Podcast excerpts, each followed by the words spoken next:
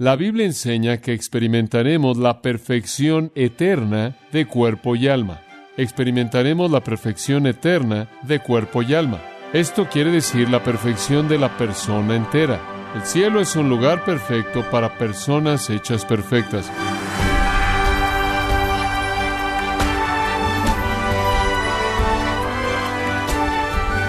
Le damos las gracias por acompañarnos en su programa Gracias a vosotros con el pastor John MacArthur, que viene a su mente cuando escucha la palabra cielo, calles de oro, el lugar donde se reunirá con sus seres queridos, necesita saber lo que la Biblia dice acerca del tema, porque su anhelo por el cielo crezca, podrá entender cómo lucirá y qué hará en su próxima casa eterna, gracias a esta serie titulada El cielo, con el pastor John MacArthur.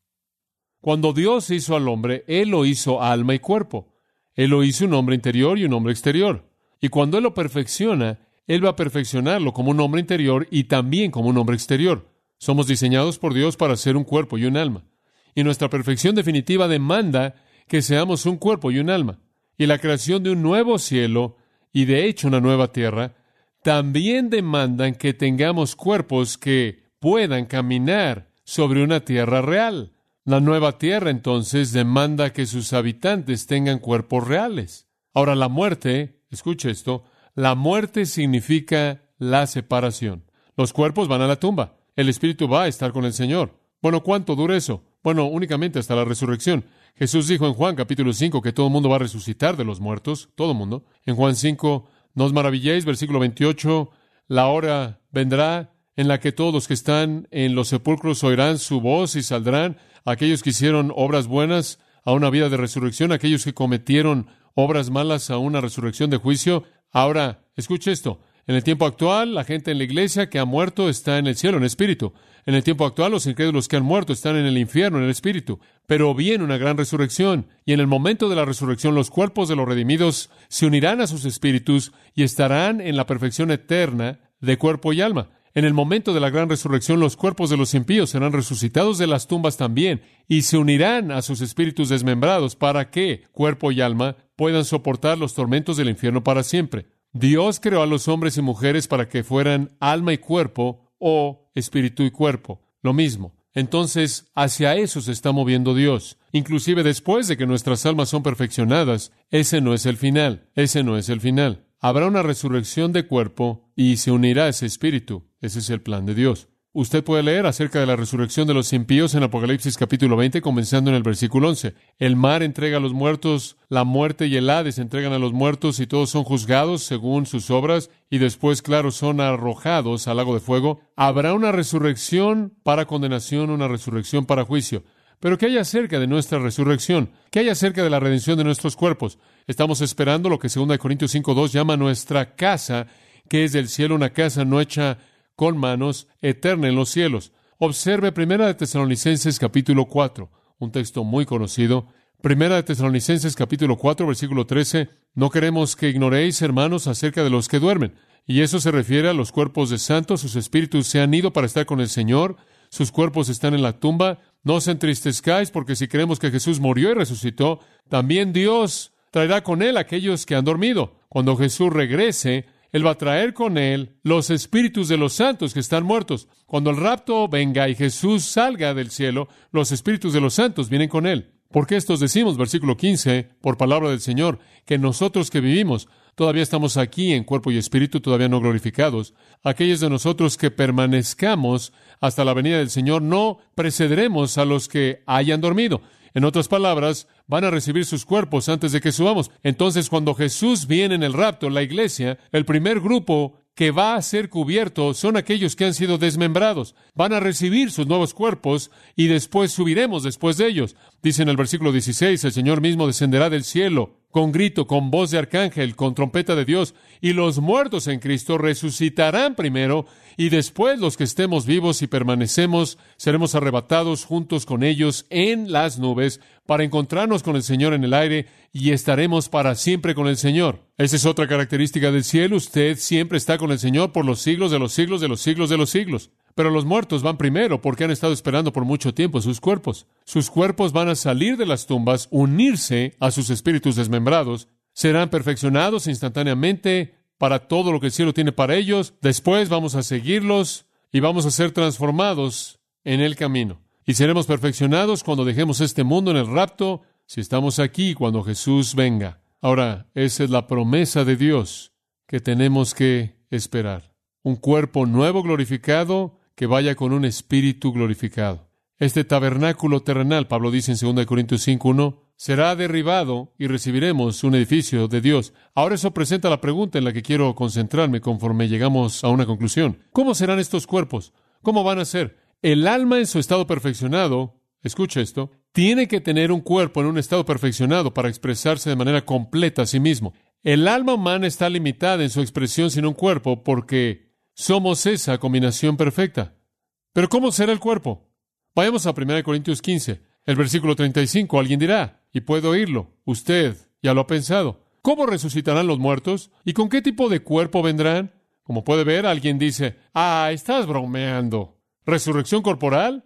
La gente habrá estado en la tumba por siglos y siglos, no va a haber nada más que un montón de polvo. ¿Y qué hay acerca de personas que se incineraron? ¿Y qué hay acerca de personas que se quemaron? ¿Y qué hay acerca de personas que explotaron? ¿Acaso el Señor va a estar por todos lados recogiendo los pedazos? ¿Y qué hay acerca de personas que se ahogaron en el océano y se han estado desintegrando en el océano por siglos y siglos y siglos? ¿Cómo resucitarán los muertos? Un escritor, Carlos Boll, dice, la limitación de nuestro conocimiento actual lo hace casi imposible comprender la resurrección de un cuerpo. Presentamos preguntas acerca de carne que es sepultada en una tumba y reducida a los elementos o a los quemados o a cenizas o disueltos en el mar. ¿Puede ser posible que estos elementos dispersos serán reorganizados con la misma estructura molecular como en el momento de la muerte? Algunos han ridiculizado esto al retratar un cuerpo en la tumba, disolviéndolo en la acción de la lluvia y el calor del sol, y con tiempo fertilizando el pasto de arriba. Y cuando una vaca está pastando, la vaca produce leche que ahora es consumida en la mesa del desayuno y nutre a otra generación. Después mueren y van a la tumba y se descomponen y hacen crecer el pasto y otra vaca come el pasto y esa vaca produce leche y esa leche es consumida en la mesa del desayuno y esa leche sustenta otra generación. ¿Y quién jamás podrá saber qué moléculas van con qué persona? Bueno, es ese tipo de razonamiento con el que está tratando.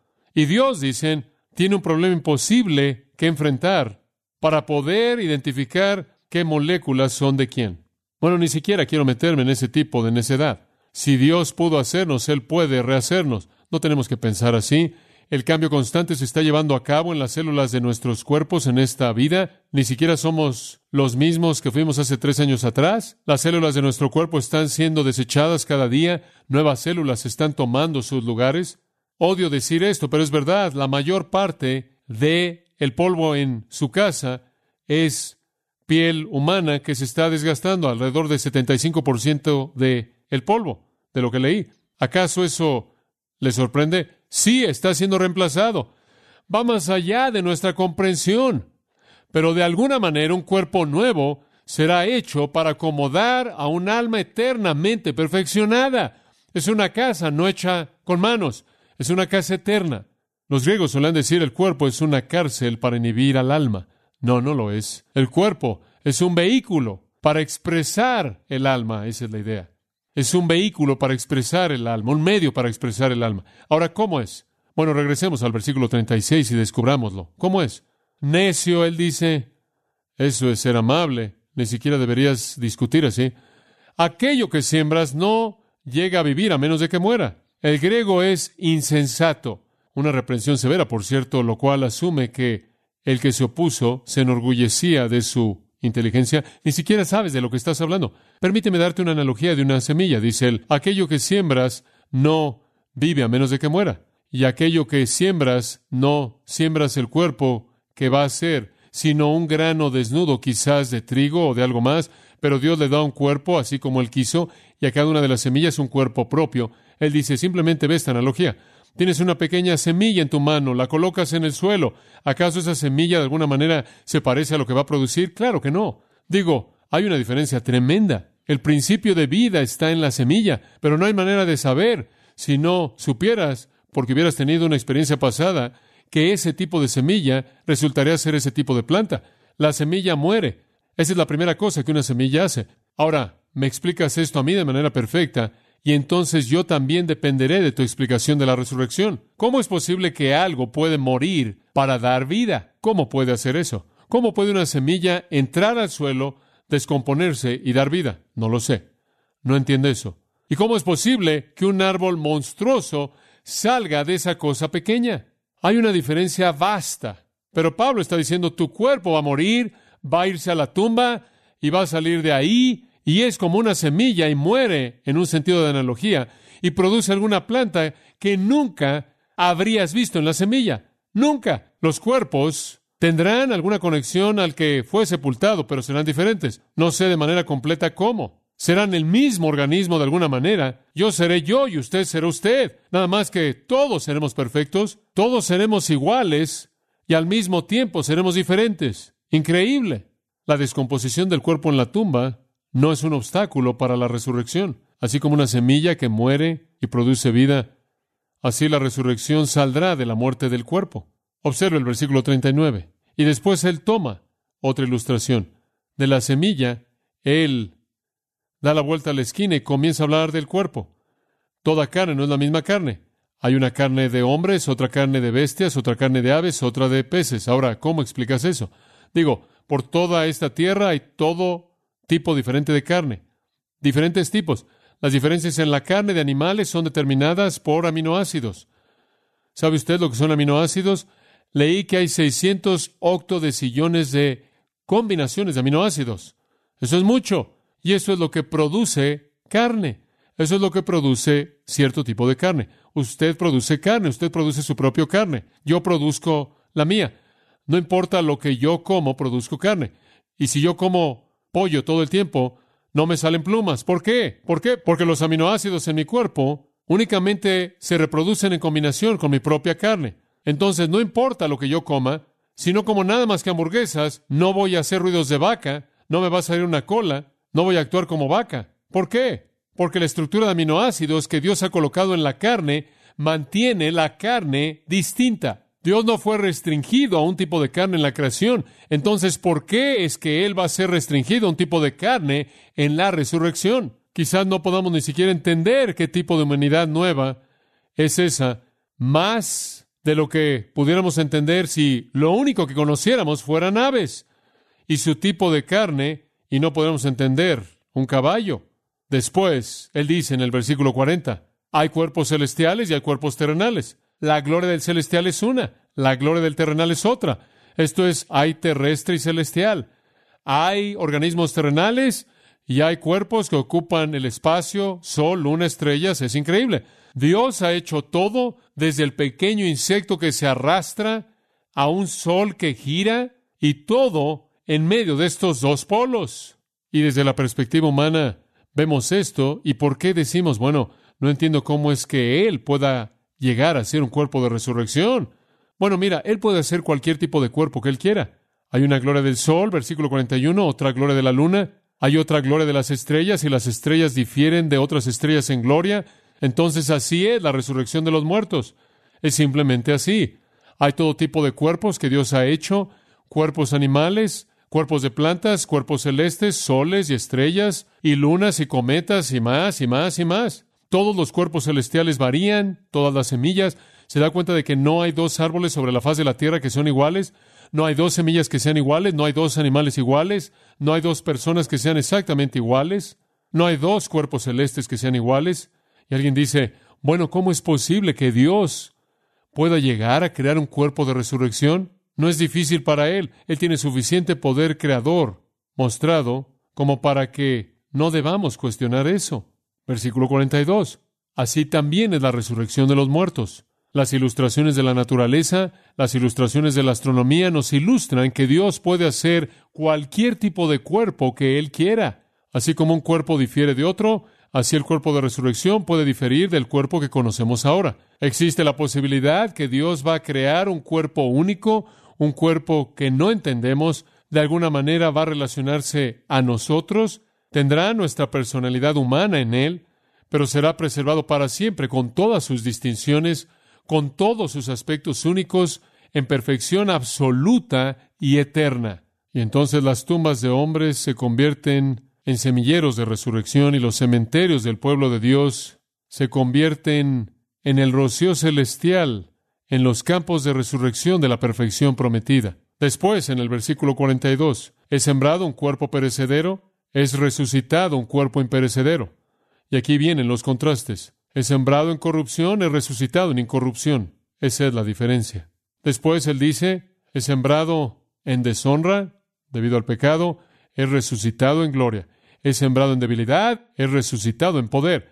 Es sembrado un cuerpo natural, es resucitado un cuerpo espiritual. Ahora, ¿qué quiere decir por eso, un cuerpo espiritual? No quiere decir es un espíritu, es un cuerpo, pero es un cuerpo que puede contener y expresarse a sí mismo en maneras espirituales. Dicho de manera simple, es un cuerpo que expresa el espíritu, las necesidades de un espíritu perfeccionado. Ahora observe eso. ¿Cómo será su cuerpo? Va a ser imperecedero. Esto es, nunca se descompone, nunca perderá usted parte alguna de ese cuerpo. Será perfecto, permanente y eternamente, nunca cambiando. Nunca. Usted nunca verá su mano y dirá, ¿qué es eso? Nunca antes había visto yo eso. Nunca sentirá en algún lugar, ¿Y de dónde está saliendo esa bolita? No habrán rayos X para cáncer en el cielo. Nunca nadie va a desarrollar nada ahí. Perfección absoluta, imperecedera. No solo eso, será glorioso, glorioso. Será un reflejo de la gloria de Dios. Será resucitado en poder, tendrá poder más allá de cualquier cosa que usted se pueda imaginar, poder para hacer cualquier cosa y todo lo que desee. Será un cuerpo espiritual en el sentido de que le da expresión a un espíritu renovado, un espíritu perfecto. Es increíble pensar en esto. Está adaptado para la existencia de los redimidos en un orden del cielo del que no conocemos nada en este punto. Es absolutamente increíble. Y después en el versículo 45 él nos lleva un paso más hacia adelante y dice, entonces también está escrito el primer Adán se convirtió un alma viviente, así el postrer Adán. Esto es Cristo, se convirtió en un espíritu que da vida. Él hace un contraste entre las cabezas de dos familias. Él apela a la escritura aquí para su argumento. Y él dice que el postrer Adán es un espíritu que da vida. Jesucristo es el postrer Adán. Él dará vida en donde Adán dio muerte. Adán, el hombre natural, pecó y trajo muerte sobre la raza humana. El postrer Adán trae vida. Lo espiritual no es primero, sino lo natural después lo espiritual. El primer hombre es de la tierra, ese es Adán. Terrenal, el segundo Adán es del cielo. Y así como lo terrenal, así son también los que son terrenales y también el celestial, así son también los que son celestiales. Deténganse en ese punto. Usted acaba de recibir un principio tremendo. Así como en esta tierra somos como Adán, en el cielo seremos como quién? Como Cristo. Y el versículo 49 lo dice.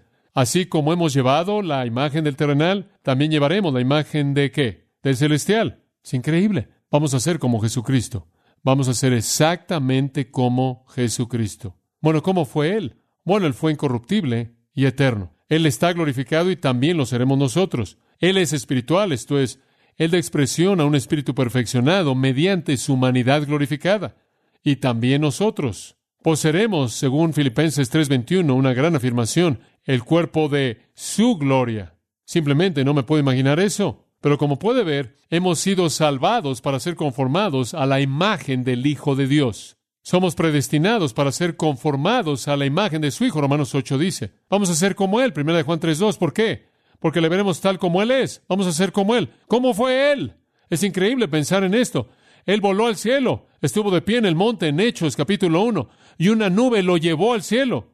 Él podía volar, Él se movió, Él apareció repentinamente después de su resurrección en esa humanidad glorificada.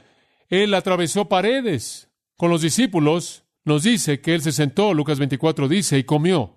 En una ocasión, él partió pan, en otra ocasión, él comió pescado. Él pidió que le dieran algo de comer, se lo dieron y lo comió. Y Apocalipsis 22 dice que habrán estos árboles que dan fruto en el cielo para el bienestar y la salud de todos los pueblos. Así como Cristo comió después de su resurrección, nosotros comeremos. Y él no necesitaba comer, él comió por el mero gozo y el placer de comer, entonces pasaremos la eternidad comiendo del fruto de los árboles celestiales, no porque lo necesitamos, sino porque lo disfrutamos. No sé cómo eso va a funcionar. No sé cómo usted puede comer fruto eterno y que no lo cambie usted en ninguna manera. No entiendo todo eso, pero seguramente va a ser emocionante. Vamos a ser como Cristo. Él podía moverse a donde quiera que fuera. Él tenía el poder de aparecer y desaparecer. Él tuvo el poder de infundirle a los hombres su fuerza. Él tuvo el poder, inclusive en su resurrección, claro, de hacer cosas milagrosas que hizo mediante sus apóstoles. Él caminó, él habló, lo podían tocar, lo podían sentir, él habló, él comió. Haremos todo eso únicamente en una humanidad glorificada que es inexplicable para nosotros ahora. Bueno, hay mucho más que decir, pero cuando usted piensa en Jesús, después de la resurrección, ese es el mejor retrato de cómo seremos. Un cuerpo apto para la vida plena de Dios, para morar y expresarse a sí mismo para siempre.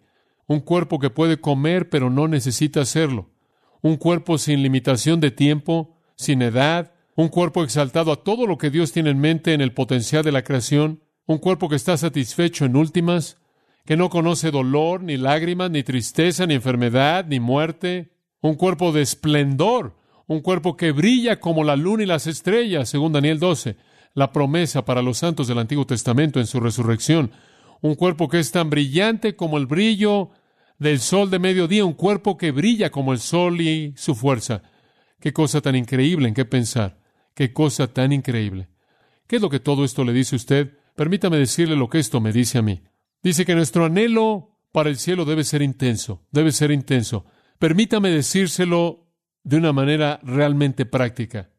Si usted encuentra su gozo y su consuelo en esta vida, si usted encuentra sus deleites en esta vida de tal manera que el cielo no le apela a usted, no le atrae a usted, eso es irracional. Eso es irracional. Permítame decirle por qué. En primer lugar, usted está idolizando un mundo pasajero lleno de pecado que está en proceso de descomposición. En segundo lugar, usted está contradiciendo la meta de Dios. La meta de Dios es hacerlo usted como Cristo, y ahí es a donde usted tiene que ir para ser hecho de esa manera. Entonces, si usted está anhelando aferrarse a este mundo, y usted se aferra a quedarse aquí, y usted no se quiere ir, y aquí es en donde usted busca su consuelo, y aquí es en donde usted acumula su tesoro. Usted es irracional como también pecaminoso, y también yo lo soy si pienso así, porque estamos idolizando a un mundo que está en estado de descomposición impío, que está rechazando a Cristo. Estamos contradiciendo la meta de Dios. Además, estamos buscando lo que nunca encontraremos y después, por lo tanto, estamos agravando nuestra miseria, porque nunca estaremos satisfechos. Cuánto mejor anhelar el cielo. Debemos gemir por el cielo como la libertad es un gemido para un prisionero, como la salud es gemida por un hombre enfermo, como el alimento es anhelado por uno que tiene hambre, como el agua por uno que tiene sed. Debemos anhelar el cielo como el granjero anhela la cosecha, como el trabajador anhela el día cuando le pagan como el corredor lo hace por ganar, y si no lo hacemos, algo está mal. Si no estamos diciendo con Juan, ven, Señor Jesús, algo está mal cuando pensamos en lo que Dios tiene para nosotros.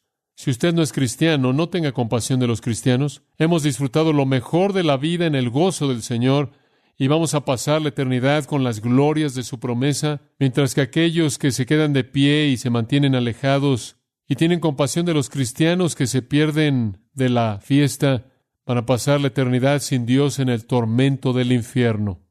Todo lo que es glorioso, todo lo que es noble, todo lo que es bendito y todo lo que es emocionante nos espera en el cielo. Espero que usted vaya a estar ahí y espero que si usted se dirige al cielo, usted anhele en su corazón esa reunión con Cristo. Oremos juntos. Padre, gracias por nuestro tiempo en tu palabra y cuán emocionados estamos por lo que has planeado para nosotros. Y aunque ojo no ha visto, ni oído oído, y ni han entrado en el corazón del hombre las cosas que has preparado para nosotros, nunca podremos comprenderlo.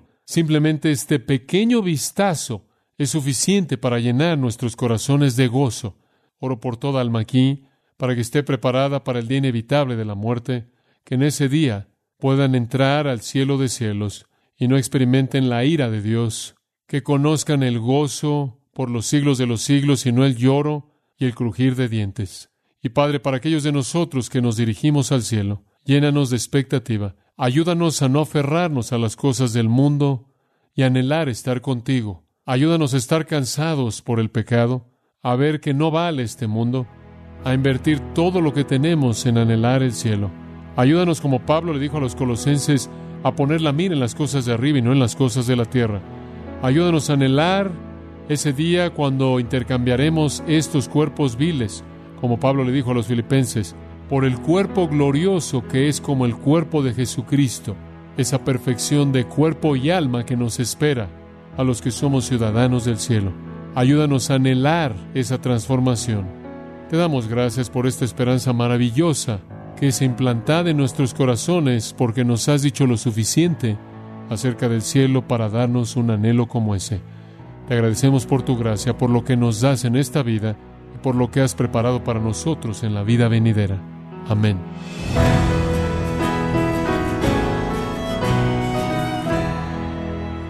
Ha sido John MacArthur enseñando que cultivar un anhelo por la vida que viene le ayuda a tener una visión clara de lo que el hogar eterno de cada creyente será, y que anhelar el cielo es posible cuando usted entiende cómo va a ser.